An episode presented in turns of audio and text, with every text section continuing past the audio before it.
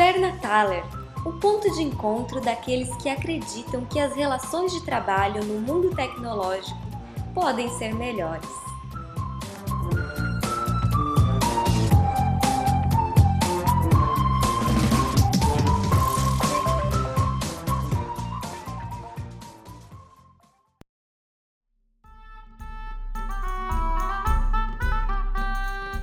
Nosso viajante conversa com o cozinheiro e descobre que há mais um talher essa noite na taverna.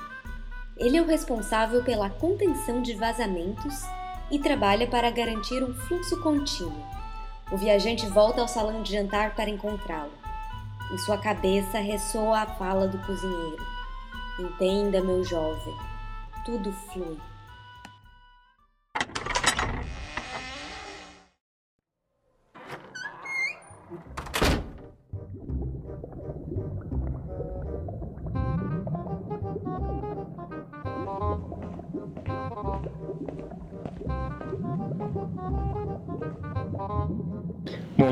Muito de você, mas antes eu preciso saber se não é um impostor. Poderia se apresentar?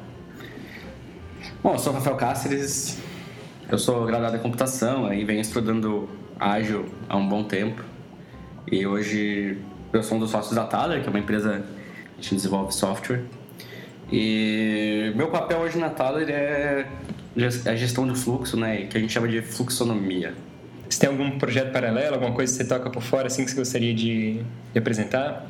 Hoje eu estou trabalhando como voluntário né, no Agile Brasil, na parte da organização, na parte de divulgação do site e também trabalhando na organização do Agile Floripa, então eu estou bem envolvido aí nas comunidades de Agile e tem uma pontinha né, em algumas comunidades de Open Source ainda, mas eu estou hoje mais focado no ágil mesmo. Bom, tu comentou que trabalha com fluxo e eu queria entender melhor o que, que é um fluxonomista e qual que é o papel do fluxo dentro da, da Thaler. Quando a gente trabalha com sistemas de Kanban, o, o sistema de Kanban ele tem um, um papel, né, um, uma regra lá dentro que é o gestor de fluxo, né? Então, que é alguém que gerencia o fluxo de, de trabalho, o fluxo de, de produção, né? Então, basicamente, a ideia do fluxonomista é o quê?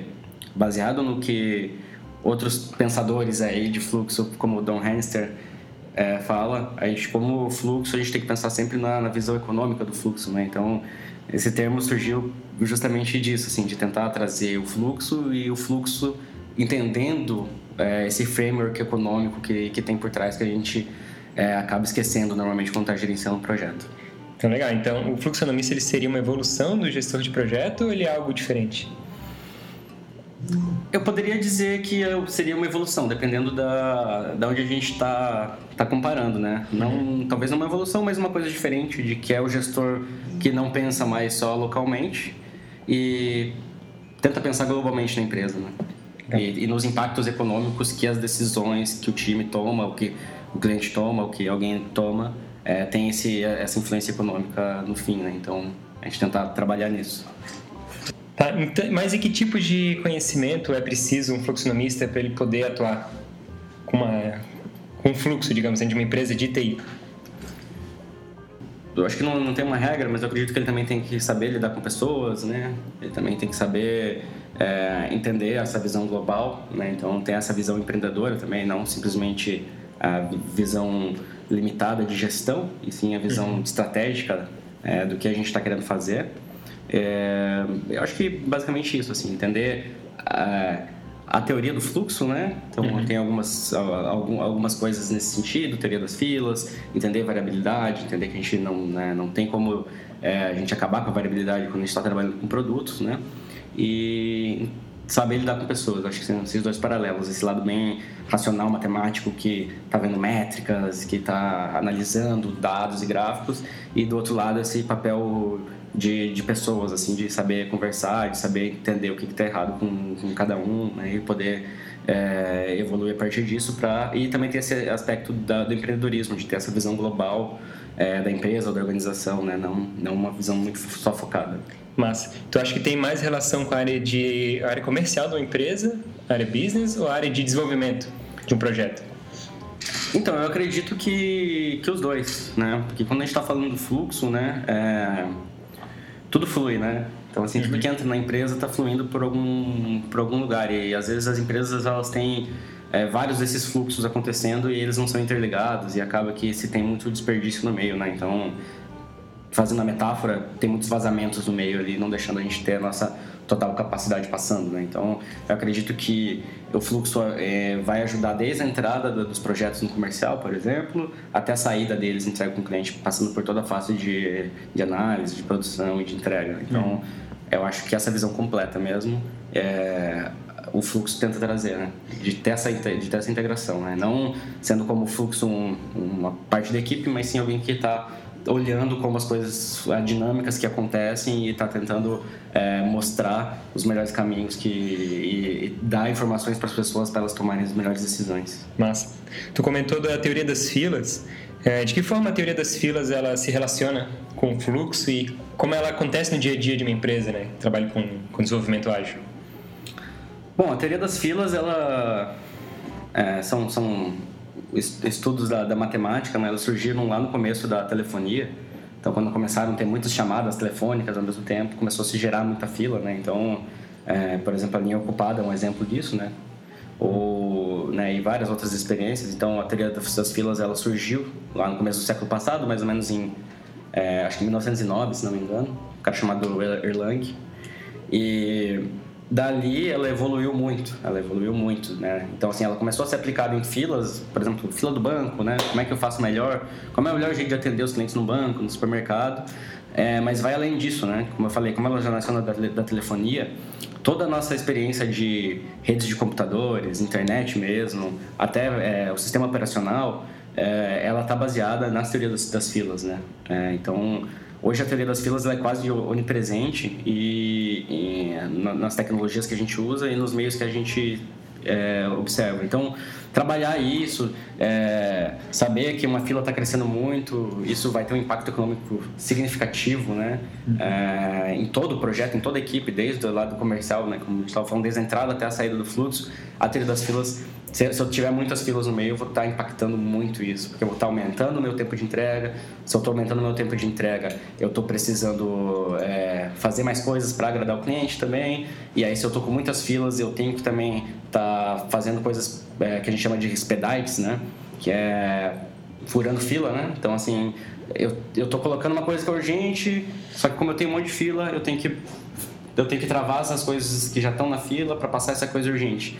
E à medida que isso vai acontecendo, por exemplo, eu, eu paro de entregar valor para entregar só itens de, né, que estão aparecendo do nada. Então, eu, eu acabo com o meu planejamento. Então, é, tá observando as filas, entendendo esse aspecto econômico delas, é, é o que faz elas serem aplicadas no nosso dia a dia. Né? Então, por exemplo, se eu tenho uma fila muito grande de homologação, né, um exemplo do nosso caso de tecnologia, se a fila de homologação está muito grande, é, normalmente, nossa primeira coisa é pensar, não, tem problema, já desenvolvi, já fiz minha parte, agora é só o cliente aprovar, né?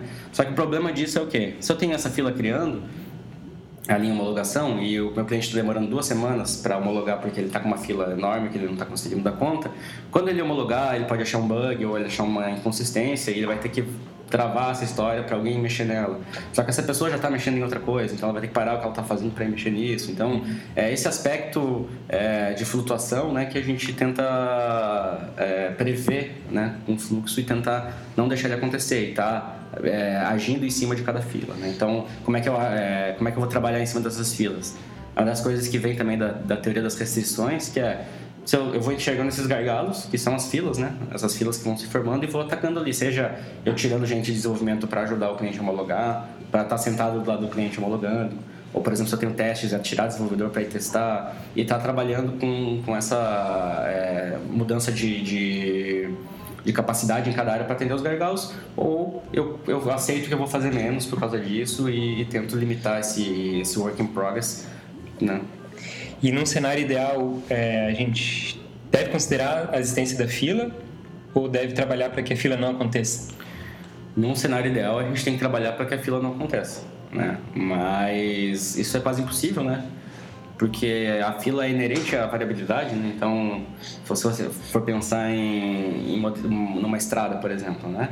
É, em alguns momentos, momentos de rush, ela vai estar mais é, com a capacidade maior e ela, ela vai vai criar filas, né?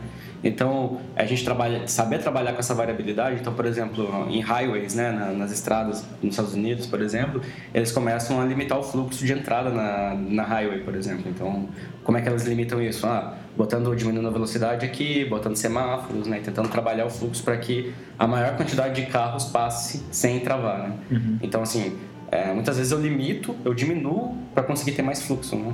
Em vez de eu colocar, socar mais gente que faz só a fila aumentar ainda mais. É, então dá para dizer que ter um conhecimento das filas melhora a percepção do, da qualidade do serviço que está sendo entregue. Porque o cliente percebe não só o código rodando, mas também o tempo que ele ficou esperando por uma resposta, ou se o andamento do projeto como um todo foi num ritmo bacana. Sim, perfeitamente, cara. Porque é, a ideia é entregar mais rápido, né? Entregar mais valor mais rápido. E quando a gente fala de responder mudanças, é, é a gente ter esse, essa mudança rápida, né? Então, uma coisa que a gente mede, por exemplo, é o lead time, que é o tempo que a demanda entrou até o tempo que ela saiu. Então, se eu consigo trabalhar com redução dessas filas, eu consigo diminuir esse lead time. É, vou te dar um exemplo. É, até isso, se não me engano, foi o Juliano que falou na, na Jaio Brasil, na Jaio Floripa agora, semana passada. É, os melhores times hoje estão trabalhando com uma média de 80% de tempo em fila. Né? É, outros trabalham com 95% de tempo em fila. Né? Então, a gente tentar trabalhar é, a diminuição das filas, é, então, assim, é, é uma coisa que você está fazendo de fora, né? Trabalhar essa, essa diminuição das filas, ela tem um impacto muito maior que, por exemplo, você tentar fazer o desenvolvedor entregar mais, entendeu? Ou tentar fazer o desenvolvedor entregar mais rápido. Porque, digamos que num cenário bom, eu tenha 20% de valor e 80% de fila. Digamos que eu reduza a capacidade, é, o tempo de fila em 50%. Né? Eu tive um impacto de 40% na minha performance, por exemplo. Né? Só exemplificando, né? não são os cálculos exatos. Agora, se eu duplico minha, a minha produtividade, né? minha entrega, eu estou só dando uma diferença de 20% no meu, no meu resultado final. Né? Então, e duplicar minha produtividade é uma coisa que é praticamente impossível. Né? Então, assim, é, o impacto de produtividade versus esse impacto da eficácia, né? de você estar tá entregando, entregando a coisa certa, entregando a coisa certa mais rápido, tem um impacto muito maior do que, por exemplo, você tá lá com um chicote em cima das pessoas para elas entregarem mais rápido. Então... Bacana. E para um bom fluxonomista, ele, ele precisa necessariamente trabalhar com Kanban? E qual é a experiência que vocês estão tendo com o Kanban de fila única, que já foi citada? Ah, não. É, hoje o Kanban, o método Kanban, né? É, ele um método que foi criado lá pelo David Anderson, a gente vê ele como um dos métodos hoje mais eficientes é, para a gente trabalhar com, com fluxo. Né? Podem existir outros, mas esse é o que a gente conhece.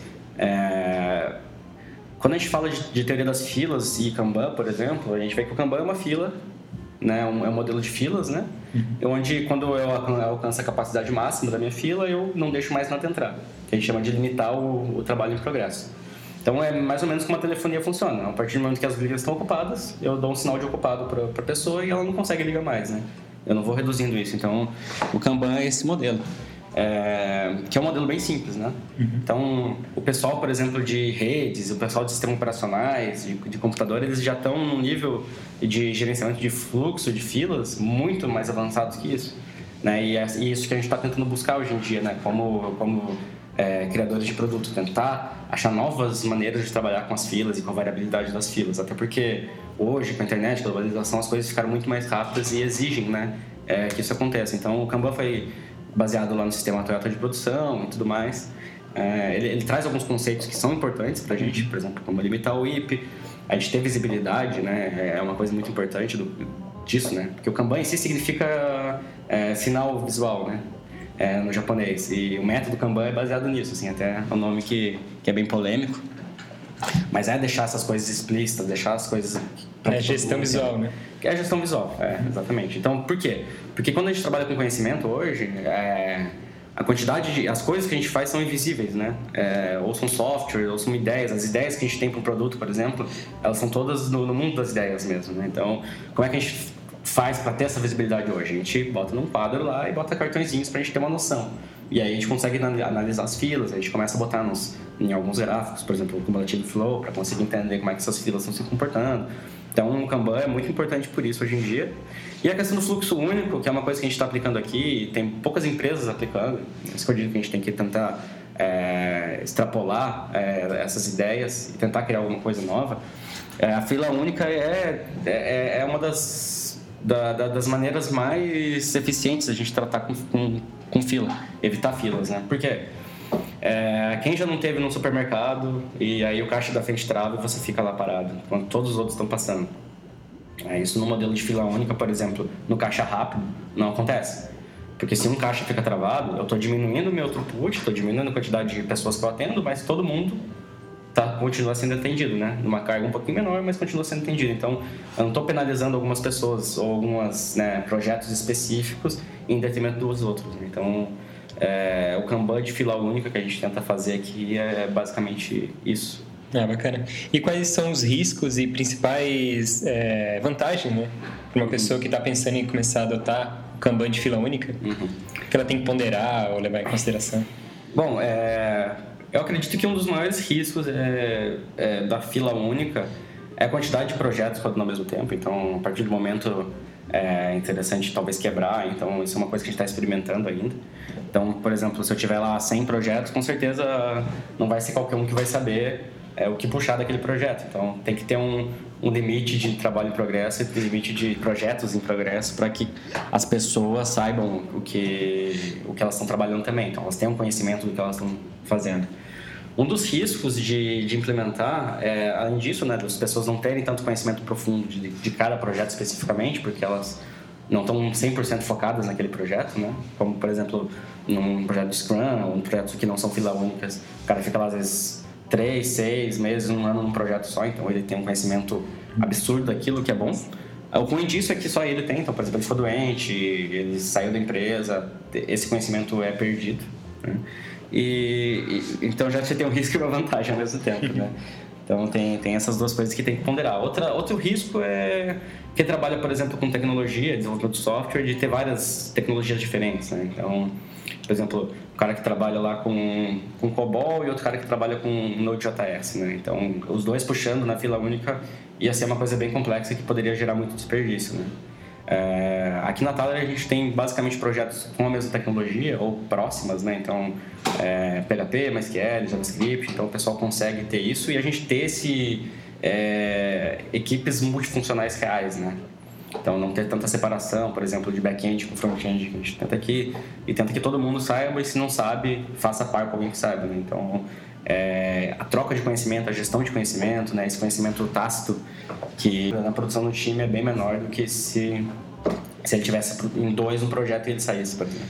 Na Thaler a gente tem outro modelo que é o modelo de um servidor de alta capacidade, que a gente chama, que é uma grande, um grande time é, que puxa dessas todas da, da, as histórias da fila única. Né? Então, em vez de ter três times puxando da fila única, a gente tem um time grande trabalhando realmente como uma equipe. Né? É, o que é o que é bem polêmico, na verdade, né? O pessoal que trabalha com equipe, acho que ter equipes menores pode ser mais produtivo, mas esse modelo vem funcionando para a gente porque é, são pequenos. Esse grande time acabam é, organicamente se formando pequenos times na resolução de cada demanda, assim. Então é, o contato com o cliente mais próximo, o cliente sente que ele está sendo é, mais atendido por mais gente, tem já gente falando com ele, tem mais gente dando atenção para ele, e eu acho que isso é bem positivo. Então, bacana. Então, para a gente encerrar aqui, é, que tipo de recomendação tu daria para o pessoal que quer começar a se inteirar mais sobre fluxonomia ou sobre a teoria das filas, até a própria forma de como lidar com o Kanban, com o fluxo único? O que você deixaria de, de dica? Cara, algumas dicas que eu dou é, é, é estudar um pouco, entender a teoria das filas. É, é, bem complexo, assim, não é uma coisa simples, né? Então, mas é, é legal entender. Então, é, material sobre isso tem a rodo na internet. É, tem um livro que é sensacional, que é, que é a nossa bíblia aqui, quando a gente está trabalhando com fluxo, que é o Principles of Development Flow que é no caso chamado Don Heinster, que ele, ele trata isso, ele tenta trazer esse negócio de tipo telecomunicações, internet aplicadas no, na, no, no fluxo de desenvolvimento de produtos. É, eu recomendo ler o livro de Kanban do David Anderson também. É, recomendação essa foi, foi até do Celso para mim. Falou, como é que você não leu esse livro ainda? Cara, basicamente eu acho que, que isso já cobre bastante, assim, já tem coisa para estudar pra caramba, né? E pesquisar sobre algumas coisas, por exemplo, o custo do atraso, né? algumas coisinhas mais específicas de, de como gerenciar fluxo, né? Que é uma coisa que o Kanban traz bastante. Então, entender do Kanban, ler sobre Kanban, assistir bastante coisa é, trabalhar a teoria das filas, a, essa questão de probabilidade, forecasting, né? Eu acho que isso aí já vai entender os princípios do flow, né? A variabilidade, a questão do, da, da economia, né? Do impacto econômico das decisões, impacto econômico das filas. Eu acho que isso aí vai, vai já tem pano para para muito estudo. Legal. Isso tudo vai estar listado no nosso post quando a gente for botar esse áudio no ar. Eu queria agradecer então, Rafa. Falei por toda, toda a aula aí, foi praticamente uma aula. e eu vou continuar minha busca aqui, procurando outros talheres e outros assuntos para a gente poder trazer para o pessoal. Hein? Isso aí, cara.